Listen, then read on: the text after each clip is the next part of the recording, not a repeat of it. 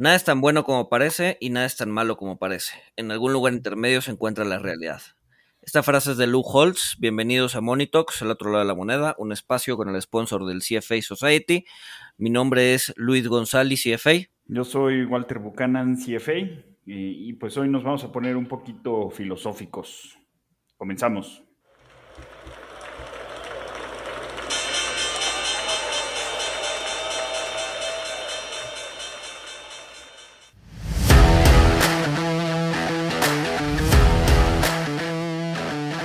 Monito, el otro lado de la moneda. Pues bueno, Walter, este, como, como adelantabas eh, al, al, inicio del podcast, hoy vamos a hacer una especie de jam session en donde vamos a hablar de todo y de nada a la vez. Sí, a ver, a ver cómo nos va. Todo esto surge porque eh, Luis organizó un, una, un debate en, en Spaces, en, en, Twitter, y pues bueno, eh, la, la persona bueno, la, persona que principalmente tomó la argumentativa, pues no, no era una posición contraria, pero, pero pues casi, casi convencen a Luis de, de lo impensable y lo inimaginable.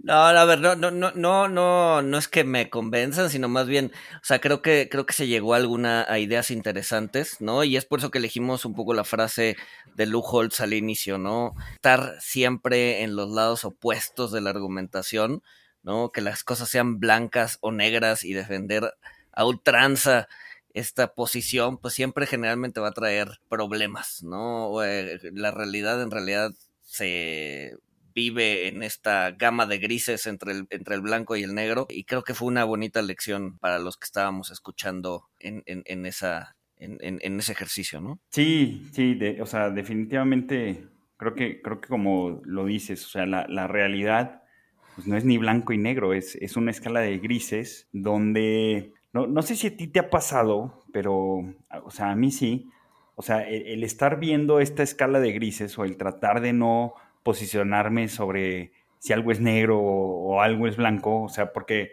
pues la, la vida me ha llevado a, pues a, tomar estas lecciones de que hay esta escala de grises, o sea, a mí me ha llevado a ser un poquito agnóstico en, en o sea, en muchas posturas, muchas, muchas posturas, que, que bueno, o sea, pudiera, pudiera parecer que hasta uno raya en la apatía a veces porque pues, no, no tomamos posiciones muy duras, pero pues justo es en este intento de, de no cargarnos eh, hacia un lado o hacia el otro, aunque pues yo creo que sí hay ideas, o sea, sí hay ideas que pues de plano están muy estúpidas, ¿no? O sea, no, no, no tienen pies ni cabeza ni, ni cómo ayudarlas, ¿no? Sí, sí, sí. O sea, muchas, muchas veces, como dices, una posición fuerte puede, puede llegar a traerte más problemas que, que soluciones, ¿no? Y puede pasar muchas, es, o sea, muchas de estas, de estas actitudes pueden pasar como tibieza pero pues en realidad es simplemente buscar el punto medio de las cosas, ¿no? Sobre todo si se están discutiendo cosas en donde, o, o más bien, si se están discutiendo partes de, de, del conocimiento en donde pues no hay una verdad absoluta, ¿no? O sea, si dos personas se ponen a discutir si el teorema de Pitágoras es cierto o falso, pues la discusión se acaba en menos de un segundo, ¿no? Hay 250 formas de demostrar que el teorema de Pitágoras es cierto y se acabó. ¿No? Pero si dos personas se ponen a conversar en si el capitalismo es lo correcto o lo incorrecto, pues entonces, bueno, se, hay, hay, hay muchísima plática hacia adelante. ¿Por qué? Porque al final del día es una verdad o es una, no es una verdad, más bien es un eh, campo de estudio que está ligado al comportamiento humano y pues cuando hablamos del ser humano, pues no hay verdades absolutas.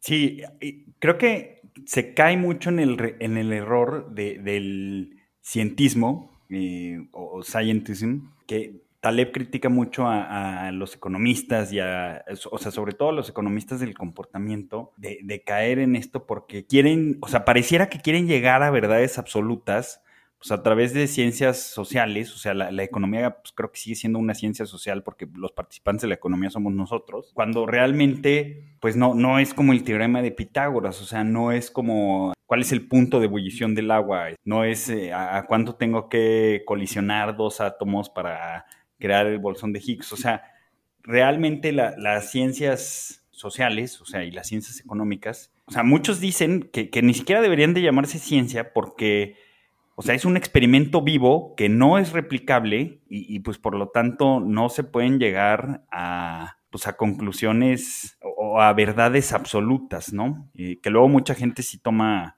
posturas muy duras, o sea, y sí pueden tener argumentos de su postura, pero pues es lo que te decía, ¿no? O sea, no, no, no importa, a veces no importa el argumento que tengan, pues va a ser algo, va a ser algo tonto, va a ser algo estúpido, ¿no? O sea, inclusive sobre cosas que, que, sí son ciencia, pues hay, hay gente que se pone a decir estupideces y hay gente que se pone a decir sandeces ahorita tú decías, nadie puede debatir con éxito pues, que, el, que el teorema de Pitágoras es falso. Bueno, pero, pero sin embargo sí hay gente que tiene todas estas posturas, ¿no? Como, por ejemplo, los, los, los que creen que la Tierra es plana, ¿no? Y hay toda una Justo sociedad. Iba a decir esos, esos güeyes. O sea, sí, sí, sí, hay, hay, toda una sociedad y si te metes a YouTube te van a salir este, una infinidad de videos.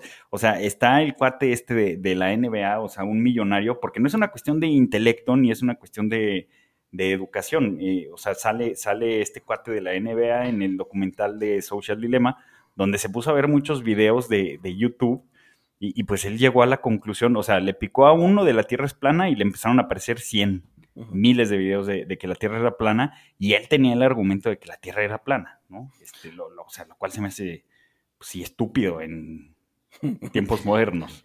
Sí, sí, no, totalmente, ¿no? Y a ver, y es parte también de, por ejemplo, también en estas interacciones en Twitter, o sea, estaba discutiendo, no, no digo, no importa el tema, ¿no? Y me decían, eh, o sea, yo, yo, yo tenía una postura en donde les decía, a ver, la teoría que estás usando es una teoría de 1930 económica, la verdad es que ha pasado un chorro de cosas entre 1930 y hoy, pues hay que actualizar un poco eh, el conocimiento y, los puntos de vista, sobre todo si estás hablando de teorías económicas, ¿no? Y, la respuesta ah, justamente en ese peloteo de ideas fue, bueno, pues ya no uses la teoría eh, de Newton de 1600 porque pues ya hace mucho tiempo, ¿no? O sea, a ver, son dos cosas bien distintas, ¿no? O sea, a ver, de, entrada, pues la teoría de Newton, pues sí, incluso la teoría de la relatividad la vino a echar para abajo, pero de todas formas, o sea, son temas físicos que pues, no tienen absolutamente nada que ver con el ser humano, ¿no? La gravedad va a existir si existe el ser humano o no, ¿no? La manzana va a caer del árbol aunque, aunque no existe el ser humano, ¿no? La teoría económica pues no va a existir,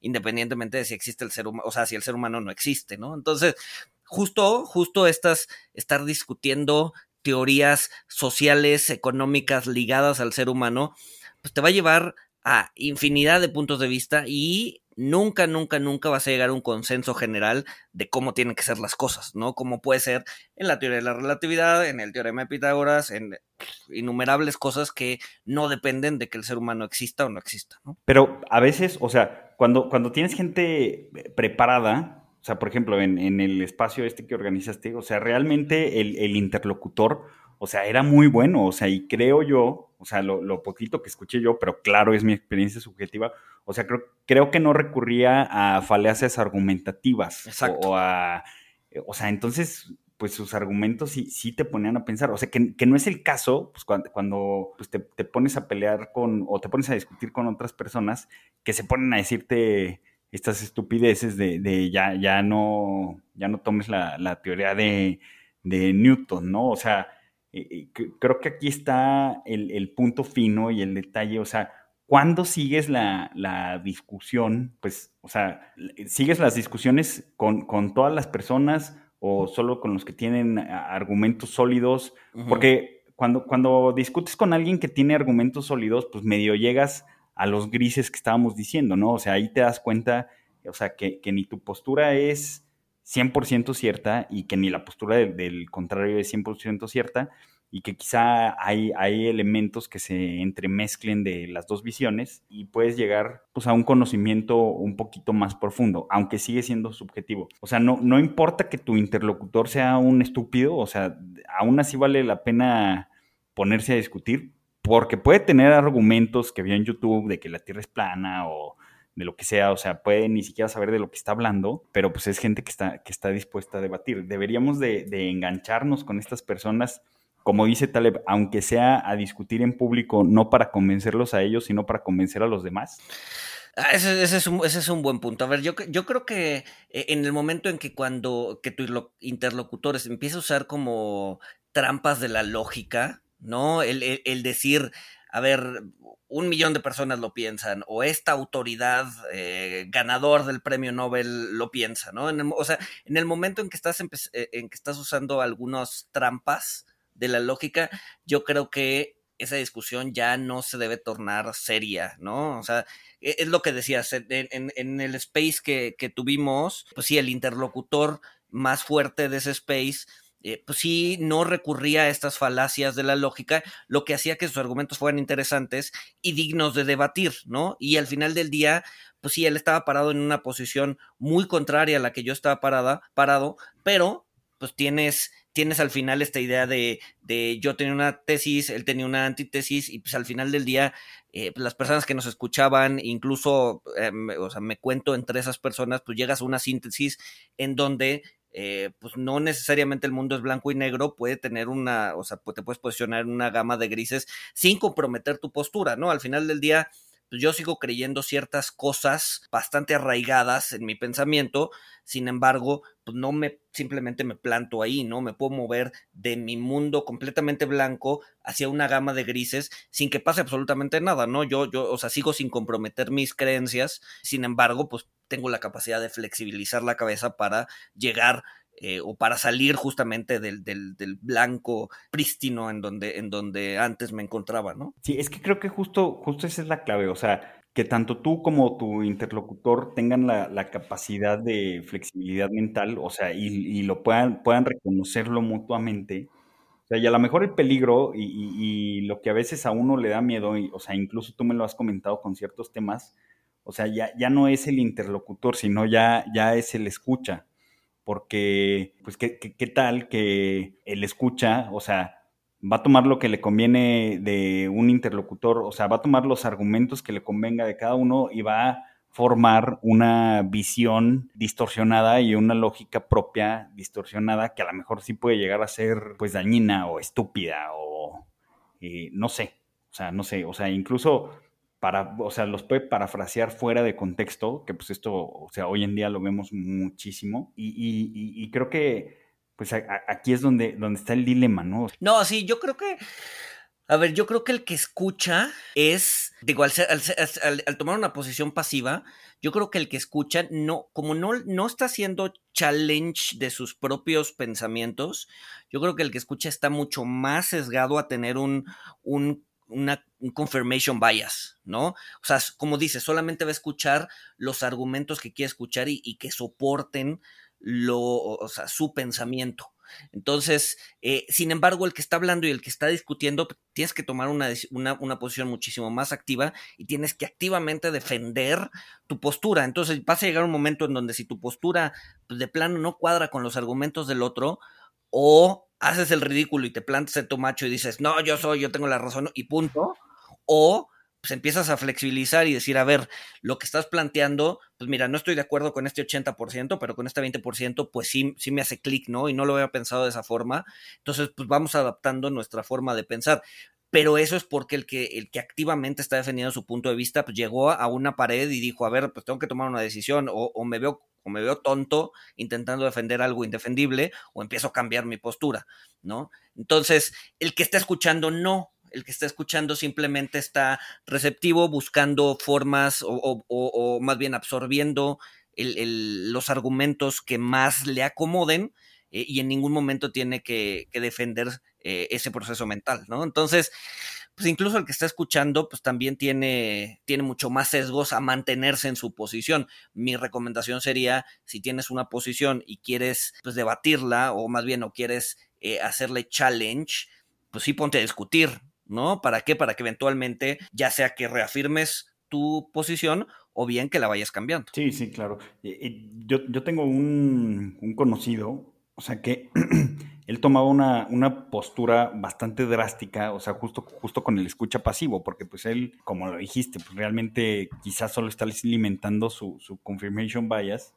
Y esta persona decía, eh, o sea, me tocó ver una discusión entre dos personas, o sea, y, el que te digo decía, es que, o sea, por estas cosas que se dan, que, que luego la gente empieza a creer cosas estúpidas, como que la Tierra es plana, o como, o, este, pues no sé, ciertas curiosidades que, vemos ahorita, o sea, me llama mucho la atención pues, los anti-vaxxers, que yo siento que no me puedo meter ese tema porque pues no soy inmunólogo, o sea, yo me puse mi vacuna y todo, o sea, pero se me hacen argumentos y pues ahora sí que, que pues muy, muy complicados, o sea, no, no complicados, se me hacen muy estúpidos, pero, o sea, no, no, me puedo meter a debatir, pero en fin, la, la persona esta decía, eh, es que no, no se le debería de dar información o no se le debería de dar tanto acceso a la información a, personas idiotas, porque pues la van a terminar utilizando mal, la van a terminar interpretando mal y pues esto, esto puede crear riesgos sistémicos de pensamiento, por decirlo de alguna manera. O sea, que una mala idea, que una idea podrida, pues se esparza y pues empiezan a crear narrativas como lo de la Tierra es plana o nos van a inyectar chips 5G con la vacuna.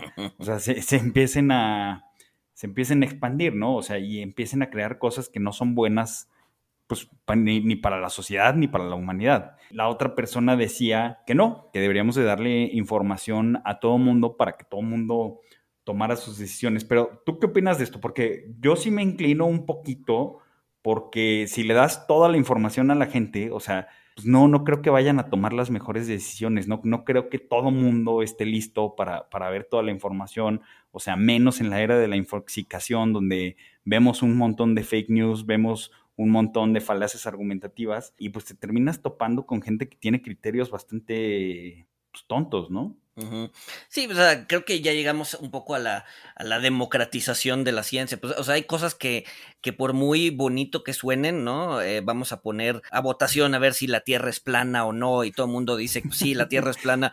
Pues sí, o sea, la mayoría podría pensar que la Tierra es plana, pero pues en realidad no es plana y punto, ¿no? O sea, es, es justo estas ideas de eh, la ciencia basada en números, ¿no? El teorema de Pitágoras, todo el mundo podría decir, no, pues no, el teorema de Pitágoras no, no, es cierto, y pues resulta que sí, ¿no? Y un, un, poco, un poco la historia de Galileo, en donde pues, la autoridad decía, no, pues la, o sea, la Tierra es el centro del universo y hazle como quieras, ¿no? Y Galileo decía, pues no, pues es el Sol. Y nosotros le damos vueltas alrededor del Sol. No, pues no, no, no, no. Y si no te retracta, pues a la, hoguera, ¿no? Entonces, pues es, es, es, es la misma idea. Eventualmente, pues los datos duros pues van a terminar siendo pues, los que los, que vayan más allá que, que, simplemente las personas diciendo pues la tierra es plana, la tierra es plana, ¿no?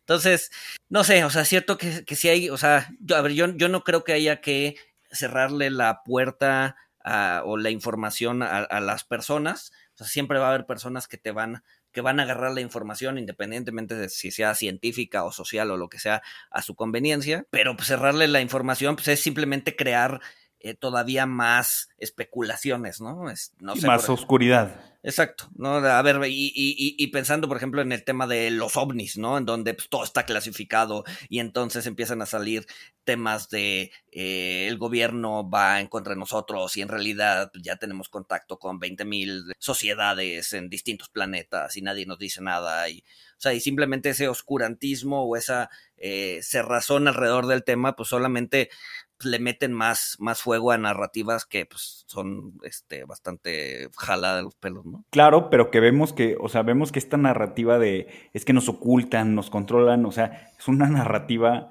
que, que se repite, o sea, se repite en los ovnis, se repite en, en las vacunas, se repite o sea, se repite en los mercados también, porque como los mercados financieros son vistos como algo muy complejo, no, la Fed nos está controlando a todos este, y, están imponiendo un, nuevo orden mundial. O sea que luego sí te topas con, con cosas interesantes que, han sucedido, como el grupo de Bilderberg, que sí existe, este, pero a mí, es que a mí me cuesta mucho trabajo, o sea, brincar a esas conclusiones, o sea, y por ejemplo, los teóricos de conspiración, o sea, son unos narradores o sea, tienen un poder de argumentación pues, muy, muy potente, pero a mí siempre me, cuesta trabajo porque pues, yo siempre me voy con, la, por la navaja de Ockham. O sea, siempre, que me encuentro a alguien que, cree en estas teorías de conspiración, que luego dicen, o sea, es, un estúpido el que cree en todas las teorías de conspiración, pero también el que no cree en ninguna, ¿no? Pero bueno, o sea, me cuesta trabajo estas teorías de conspiración tan grandes porque o sea, se me hace más fácil cortarlo con, con, la navaja de Ockham, ¿no? O sea, si escuchas un galopar, pues no van a ser unicornios, van a ser caballos. O sea, eh, si, si, es difícil controlar tres personas, controlar diez personas, pregúntenle a, quien quiera que tenga, que haya tenido gente a su mando o que esté casado. Este, o sea, imagínense controlar a toda la población mundial. O sea, me, me, me, cuesta, me cuesta trabajo, pues esto, o sea, y, por eso creo que también toman fuerza estas ideas de, de, pues de resguardar cierta, cierta información, aunque, aunque sí tienes razón, nos, nos llevan a, pues nos llevan a más oscuridad, pero también pues tienes el problema de, que tanta información falsa pues te puede llevar a una era de, oscurantismo, ¿no? Que ya hemos tenido eras de, oscurantismo en la humanidad. Sí, no, a ver, yo creo que ahí la diferencia, como tú decías, ¿no? Estos, estos preachers, estos sacerdotes de, de, de bueno, no, más bien esta gente que busca o que inventa estas, estas ideas de conspiración, creo que, creo que son bastante buenos justamente contando la historia, ¿no? Contando la narrativa, pero justamente para llegar del punto A al punto B utilizan un chorro de temas, digamos, de temas que chocan con la lógica, que la gente los deja pasar y como los deja pasar y no los cuestiona, pues terminas creyéndotelos, ¿no? Eh, en el momento en que empiezas a cuestionar a estas personas, o sea, imagínate una, persona que sea eh, agnóstica al tema con una capacidad de argumentación fuerte contra eh, pues una, una, persona que, que, esté justamente impulsando esta narrativa de, de bueno, no oscurantismo, sino más bien de conspiración, ¿no? o sea, la persona que le está haciendo, que le está cuestionando, como conoce todas estas trampas de la lógica, pues probablemente lo, lo, llegue a poner en aprietos al momento de intentar demostrar que lo que está diciendo es cierto, ¿no? Como decías, a ver, ¿cómo puedes controlar a la población del mundo si controlar a cinco o a diez o a un estadio completo, pues es, es complicado, ¿no? Entonces, pues sí, o sea, a lo que voy es siempre hay que hacer challenge o siempre hay que cuestionar lo que te dice el otro, sobre todo si se trata de temas sociales, ¿no? Si el otro te está diciendo que los números son infinitos y tú te pones a cuestionarle sobre si sí son o no son, pues bueno, ahí el menso eres tú. Pero si son temas sociales, temas ligados al, a la humanidad o al, o comportamiento humano, eh, pues es muy válido siempre estar cuestionándote si, si, si lo que está escuchando es cierto o es falso. Ahí está la clave, o sea, ahí está la clave de todo. Porque una cosa es informarse, una cosa es eh, educarse y absorber la información. Y otra cosa que creo que deberían de ir de la mano, o sea, para así llegar a un conocimiento, pues, que, que idóneamente se acerque a la verdad, porque, o sea, somos humanos, entonces la, verdad es subjetiva, nunca vamos a llegar a una verdad objetiva. Creo que siempre debemos de, cuestionarnos, o sea, van de la mano, informarnos y cuestionarnos, y solamente así vamos a lograr tener pues sí, un proceso de, razonamiento, un juicio crítico, que, yo creo que no es lo que pasa hoy. O sea, ahorita vemos mucho, eh, pues vemos muchos sesgos en la gente, mucho eh, confirmation bias, donde, donde la gente no, no cuestiona, o sea, ve, ve, argumentos y los repite y los recicla. O sea, de hecho, eh, Taleb en su, en su libro Engañados por el azar, creo que también comenta que, el conocimiento prestado pues es algo muy peligroso, ¿no? Porque pues no, no, no sabes quién te lo va a pedir prestado, cómo lo va a usar, él no sabe bajo qué circunstancias se, produjeron tus argumentos o, pues sí, tu, narrativa. Y no creo, o sea, no creo que hoy en la era de la información estemos, se esté fomentando tanto el cuestionarse. O sea, sino nada más consumir información pues, a diestra y siniestra, ¿no? O sea, más bien es la era de la infoxicación.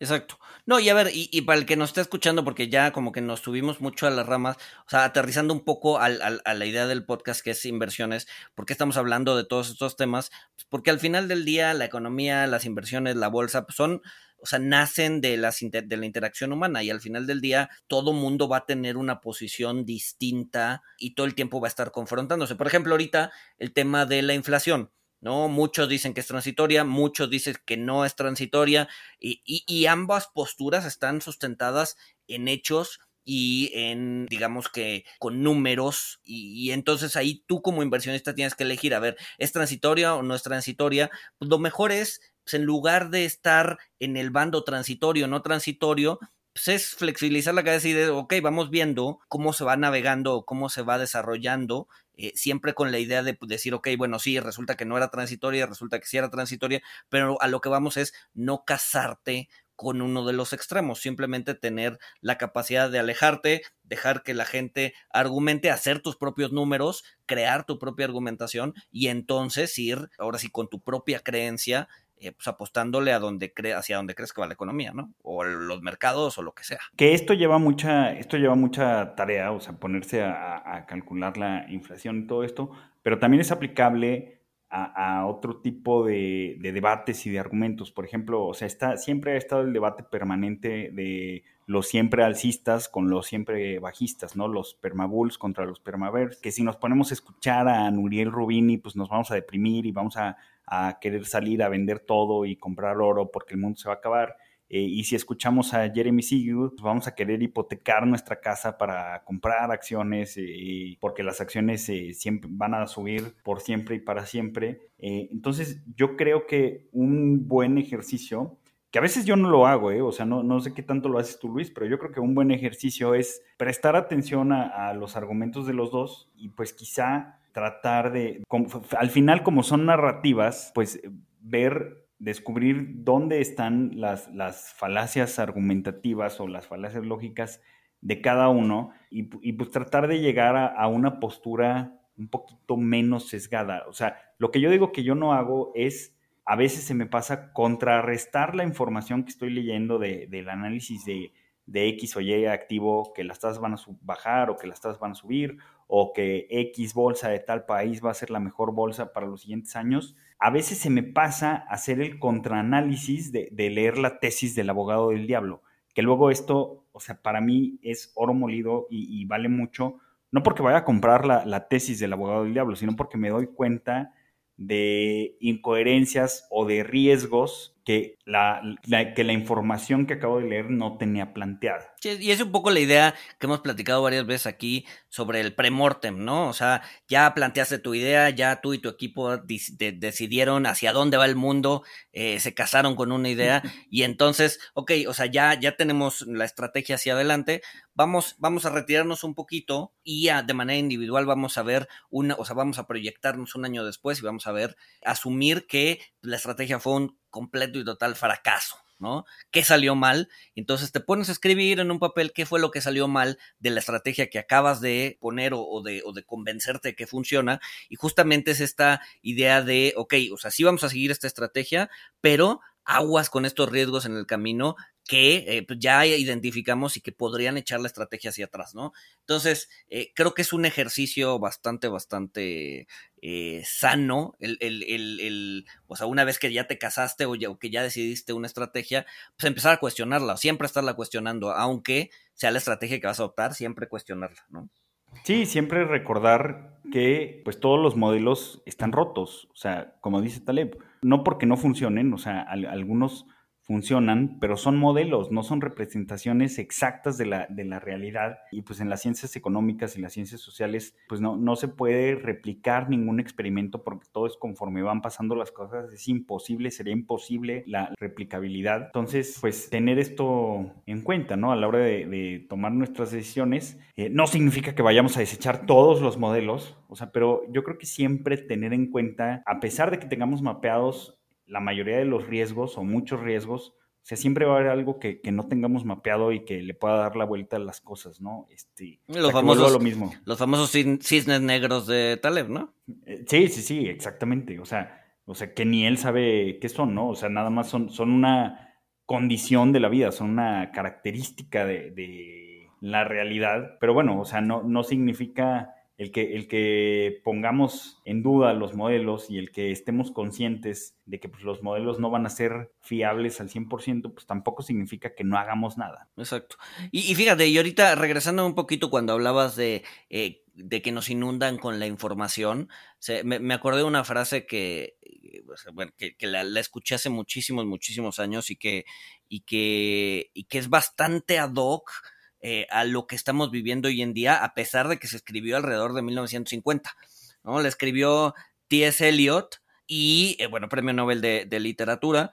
Eh, y justo la escribió alrededor de, no, de hecho la escribió alrededor de 1930, que dice, se cuestiona en, en, uno de sus libros, se cuestiona, ¿dónde está la sabiduría que se ha perdido con el conocimiento y dónde está el conocimiento que se ha perdido con la información? Es decir, hay tanta información que muchas veces procesarla o es tan abrumadora que ni siquiera la llegamos a procesar para generarla conocimiento y hacia atrás, o sea, y si nos vamos todavía un paso más atrás, hay veces que tenemos tanto conocimiento que no eh, reflexionamos sobre ese conocimiento y no se termina en, convertir en sabiduría, ¿no? Entonces, sí, en una época en donde la información es un commodity, en donde pues prácticamente abrimos el celular, abrimos una página de noticias y nos inundan con información y comentarios, pues muchas veces eh, nos quedamos justamente en ese nivel, en información, y no la digerimos para generar conocimiento. Y ese conocimiento en ningún momento lo reflexionamos para que eventualmente se llegue, se, se, se, convierta en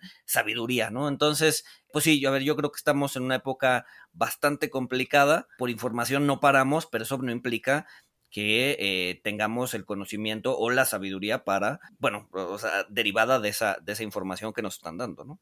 Por supuesto, por supuesto. Y bueno, o sea, ¿nos puedes dar algún algún tipo, algún ejemplo de, qué tipo de información consumir o qué tipo de, información evitar. Yo leo información súper objetiva en, Twitter de... creo, que, creo que ahí sí es un oxímoro, ¿no? Información objetiva en Twitter, eso es... Cuando encuentres, sí, ¿no? en Zero Hedge. Exacto. No, no, es broma, es broma. No, pero por ejemplo, o sea, tú, tú qué, dónde consultas información o dónde, o sea, creo, creo que es un tema importante. Por ejemplo, ¿dónde, consultas o qué tipo de noticias consumes? Yo trato de, evitarlas, sinceramente, y porque pues creo que hay, hay mucho contenido que es ruido eh, y, que, y que pues, puede contaminar mi estado de ánimo, mis ideas, mi juicio, lo que tú quieras. Entonces, eh, realmente trato, trato de evitar y, y, soy muy selectivo con lo que leo. Pues leo un, eh, newsletter cortito de, pues, por ejemplo, del Wall Street Journal, pero aún así, pues hay información súper relevante y súper a veces tendenciosa, ¿no? Este, Sí, yo, yo, yo, yo, yo creo, más, más que de dónde sacas tu información, a ver, yo creo que toda información va a venir con un sesgo de quien le escribe, ¿no? Y, y, y la mayoría va a venir con un, con una agenda ya sea política, económica, etcétera. Más bien, de dónde la sacas no es el tema, sino más bien es eh, con qué enfoque la lees, ¿no? Y yo creo que siempre todo. O sea, pero aunque, pero aunque leas este tres mil noticias al día, o sea. Sí, no, y, y, y, sobre todo justamente es por este tema de, de, de, las narrativas. Muchas veces, pues toda esta noticias tendenciosas, pues al final del día es la noticia que le gusta a la gente y eventualmente pues va a ser eh, la tendencia hacia adelante, ¿no? Justamente acabo de terminar el, libro de, de, Schiller, el de Narrative Economics, y al final habla de nuevas tendencias, etcétera, etcétera, ¿no? Él usa un programa que, bueno, no sé si conozcan, yo no lo conocía, que se llama Ngrams, que es como Google Trends, pero lo que hace es agarra, eh, o sea, bueno, Google tiene eh, digitalizados un chorro de libros que datan desde 1500 a la fecha y te permite buscar tendencias adentro de estos libros. Entonces, por ejemplo, tú pones eh, inflación, ¿no? Y entonces te va mapeando cómo la palabra inflación se ha ido desarrollando a lo largo del, tiempo, ¿no? Entonces puedes ver que, o sea, picos importantes de inflación o de la narrativa de inflación alrededor de 1970. ¿Por qué? Pues porque la inflación en Estados Unidos subió muchísimo, etcétera, etcétera. Me metí a buscar temas de, o sea, por ejemplo, economic inequality, ¿no? O desigualdad económica y sí ha sido algo que ha ido subiendo poco a poco, pero que si te fijas del 2010 a la fecha, al 2019, que es donde termina eh, el, corpus para buscar este, e, e, la información en, en, Grams, subió de una manera ridícula, ¿no? O sea, la narrativa de desigualdad económica ha sido muchísimo más fuerte los últimos 10 años que en prácticamente toda la historia de la humanidad, o por lo menos desde que hay libros. ¿Cuándo se publicó el libro de Thomas, eh, ¿cómo se apellida? Eh, el capital, Thomas Piketty. No sé, no sé, no sé, no sé. Pero lo que ah, voy pues mira, se, publicó en, en 2013. exacto, exacto, ¿no? Y, yo creo que es parte de esta narrativa y yo creo que también es parte de por qué eh, gobiernos, por ejemplo, con tendencia socialista han estado tomando fuerza, porque al final del día es parte de la narrativa. Entonces, a lo que voy es, incluso leer noticias muy sesgadas de cosas que no crees, creo que es importante, sobre todo porque te va dando una idea de hacia dónde se va moviendo la plática o las tendencias globales, ¿no? Si al final del día la desigualdad económica es un, un tema que está eh, desarrollándose y que todo el mundo está hablando de él, aunque tú no lo creas, aunque haya datos que te digan que pues, el Gini ha ido bajando a lo largo de la historia y la verdad es que prefiero vivir hoy que hace 50 o 60 años cuando la desigualdad estaba todavía mayor. O sea, los datos duros te dicen que la desigualdad se ha ido bajando, sin embargo, la narrativa te dice que no, que estamos en el peor momento de la historia para vivir, lo cual la verdad es que o sea, yo preferiría vivir hoy que en 1800, ¿no? Es que es lo que te digo, navaja de, navaja de Ockham. A ver, antes tenían jornadas laborales de cuántas horas. Antes, ¿cómo estaba la mortalidad infantil? O sea, sí, sí me explico por qué luego hay cosas que sí se pueden descartar Exacto, exacto. Por eso, pero, pero yo creo que hay, es importante leerlas y exponernos a ellas. Eh, obviamente siempre con una mente eh, preparada y con una mente flexible eh, para saber hacia dónde va el mundo también, ¿no? no nos podemos simplemente hacer para atrás y ver que, la narrativa continúe, porque entonces estamos completamente fuera de la realidad. como decía Keynes, yo leo noticias para saber qué están pensando los demás. Exacto. Este, no, no, para, no para yo hacer confirmation bias. Claro, claro, pero yo, yo sigo teniendo el, punto, o sea, sí hay que leer noticias tendenciosas y que choquen con nuestras creencias, o sea, creo, creo que es bueno, pero yo sí creo que hay que tener un, fasting de, de, o sea, un, pues sí, una dieta o un ayuno, como le quieran llamar, de, de noticias y de información. O sea, no podemos estar consumiendo toda la información que se nos pone encima porque tú, tú lo decías, o sea, está sesgado desde el punto de vista de quien lo escribe y la mayoría de la información, quien le escribe lo que quiere es que le des un clic, o sea, no, no es tener información relevante, sino lo, lo que quiere es que le des un clic para pues, poder venderle esos clics a, a, a, Evil Google o Evil Facebook o Evil este, Amazon, que también es una narrativa de que estas compañías son malignas. Eh, o sea, y yo por eso digo, o sea, sí, sí, sí hay que leer, sí hay que estar informados, pero hay que tener cuidado de, no estar consumiendo demasiada basura. Pues demasiada basura, sí, exacto. O sea, es un hecho, siempre vamos a estar consumiendo basura, o sea, es algo, es algo, creo, inherente, pero pues así como le dices a los niños, oye, pues, sabes que este, pues sí, qué padre, te dieron el bolo de la fiesta, pero no te comas todos los dulces en una maldita sentada, este, pues, pues igual, ¿no? O sea, tampoco trates de devorar todas las noticias, porque creo que hasta hay, estudios, Luis, de, que estar leyendo tanta noticia eh, pudiera traer, hay sospechas de que pudiera traer deterioro cognitivo. Ah, de plano, eso, eso, sí no, no lo sabía, pero, pero sí, o sea, tiene, tiene cierta lógica, ¿no? Estarte exponiendo a tanta basura, pues sí, eventualmente supongo que, que se te empieza a freír la cabeza, ¿no? pues es el tema, es el tema de que para digerir nueva información, pues desplazas vieja información. Entonces, pues si lo estás haciendo tan frecuentemente, digo que nuestra profesión, tú y yo, pues lo, tenemos que hacer este, pues, a diario, ¿no? o sea, este, no, no tenemos de otra, pero, pero exposiciones eh, muy fuertes a, esto, pues está la sospecha de, de, de pues que quizá eh, pues, tus, habilidades de, memoria o de otras cosas, o sea, pierdas, pierdas plasticidad o elasticidad en ciertas funciones. Sí, de hecho, de, hecho, después de estar leyendo tantas jaladas respecto a la inflación transitoria no transitoria, ya se me está olvidando cómo contar. ya, uno, dos, cinco, siete, ya, ya, no me acuerdo. sí, sí, Te dije, te dije. Oye, en la, en, la, en la, semana también me habías platicado algo de eh, la teoría de reflexibilidad de Soros.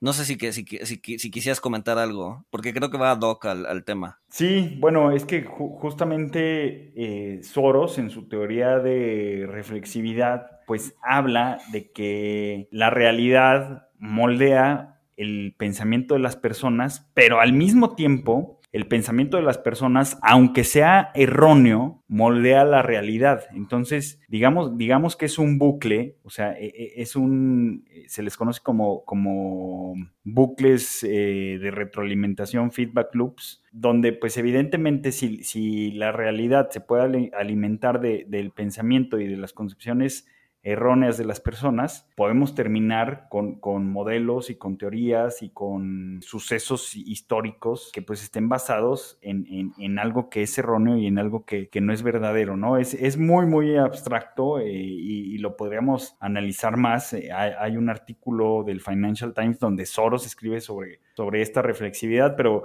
este, pues para que se den una idea de, de la profundidad, o sea, a Soros le tomó décadas construir este, este argumento de reflexividad que justo él usaba para, pues para operar en el mercado porque él decía, bueno, pues no hay una burbuja, pero pues si la gente cree que se está formando una burbuja, pues probablemente se va a formar una burbuja porque eh, pues va a haber euforia y se va a desbordar y pues aunque al final esto cause un crash y un colapso sistémico, es lo, es lo que está pasando reflexivamente, entonces, o sea, por eso Soros tiene su dicho de que cuando veo una burbuja, compro y agrego más gasolina al fuego.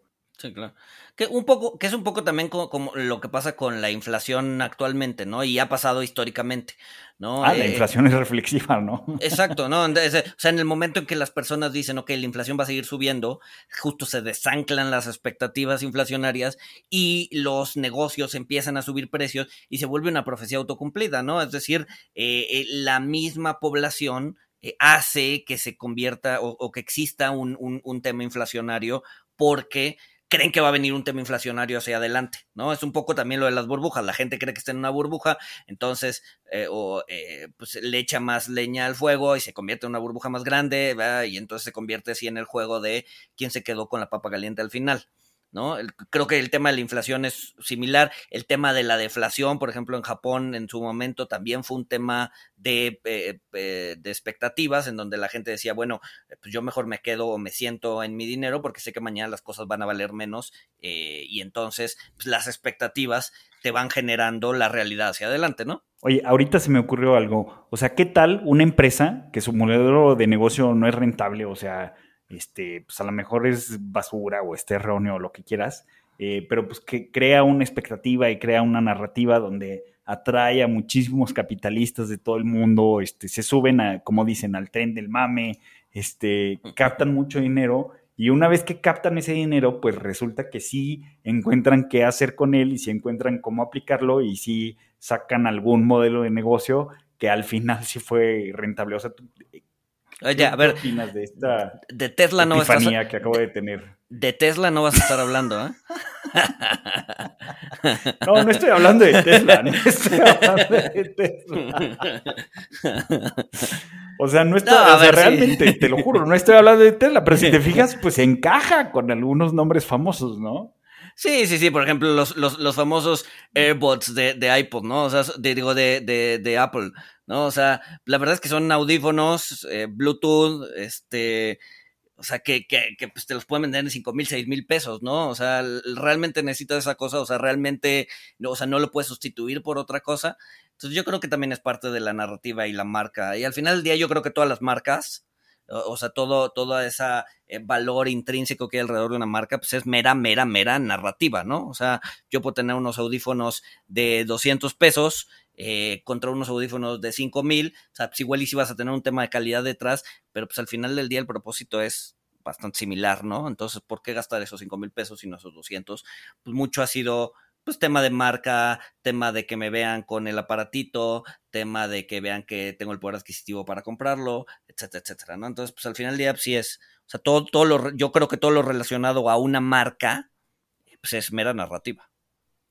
Sí, eh, por cierto, me, me, gustan tus, tus, este, tus audífonos Apple, ¿eh? para nada, para nada. Yo eh, justo estoy usando audífonos que me robé del ADO de hace, hace cinco años. Este, pues bueno, o sea, ahí tienen otro ejemplo, o sea, de cómo, de cómo la reflexividad en algo positivo, o sea, puede, puede causar algo eh, que pues a lo mejor no tenía ni pies ni cabeza y estaba basado en una idea, eh, pues quizá, pues sí, errónea, eh, se los juro, no estoy hablando de Tesla, este, pero, pero pues al final esta reflexividad, o sea, cómo, cómo influye el pensamiento y cómo captamos la realidad, cómo influye sobre la misma realidad, pues es muy importante, ¿no? Este, que, que, esto también, o sea, pues también por lo mismo pueden tronar a empresas, por lo mismo pueden tronar burbujas. Este, yo les diría, Eh, eh, o sea, quiero aclarar el mensaje justo para no caer en lo que decíamos al principio. No traten de operar como, como Soros. Este, Soros eh, pues es, alguien muy particular, le ha costado mucho trabajo. Este, vean sus ojeras, no las quieren tener. este, y es interesante leerlo, pero les digo, o sea, no, no, no traten de, imitarlo porque sus circunstancias, su situación, su reflexividad, eh, pues fue diferente a, la de cada uno de, ustedes, ¿no? Pero bueno, este, pues aquí los dejamos con, estos temas eh, filosóficos. Espero no haberlos eh, enmarañado más de lo que uno ya está normalmente. Eh, no sé, no sé si quieras agregar algo, Luis. Pues no, a ver, yo, o sea, me quedo justo con la idea de eh, no casarte con una posición. Eh, siempre está la postura negra y la postura blanca, pero pues al final del día la realidad se mueve en esa gama de grises que hay entre una y otra. saber navegar esa gama de grises creo que es importante para, para, para hacerte tu propio, tu propio opinión, para hacer tu propia opinión.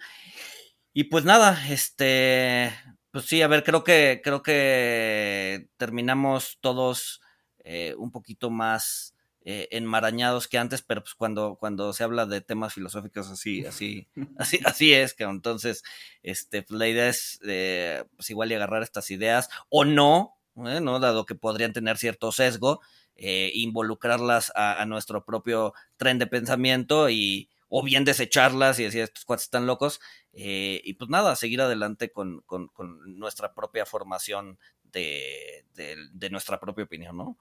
Este, y bueno, sin más, nos escuchamos el próximo miércoles. Saludos.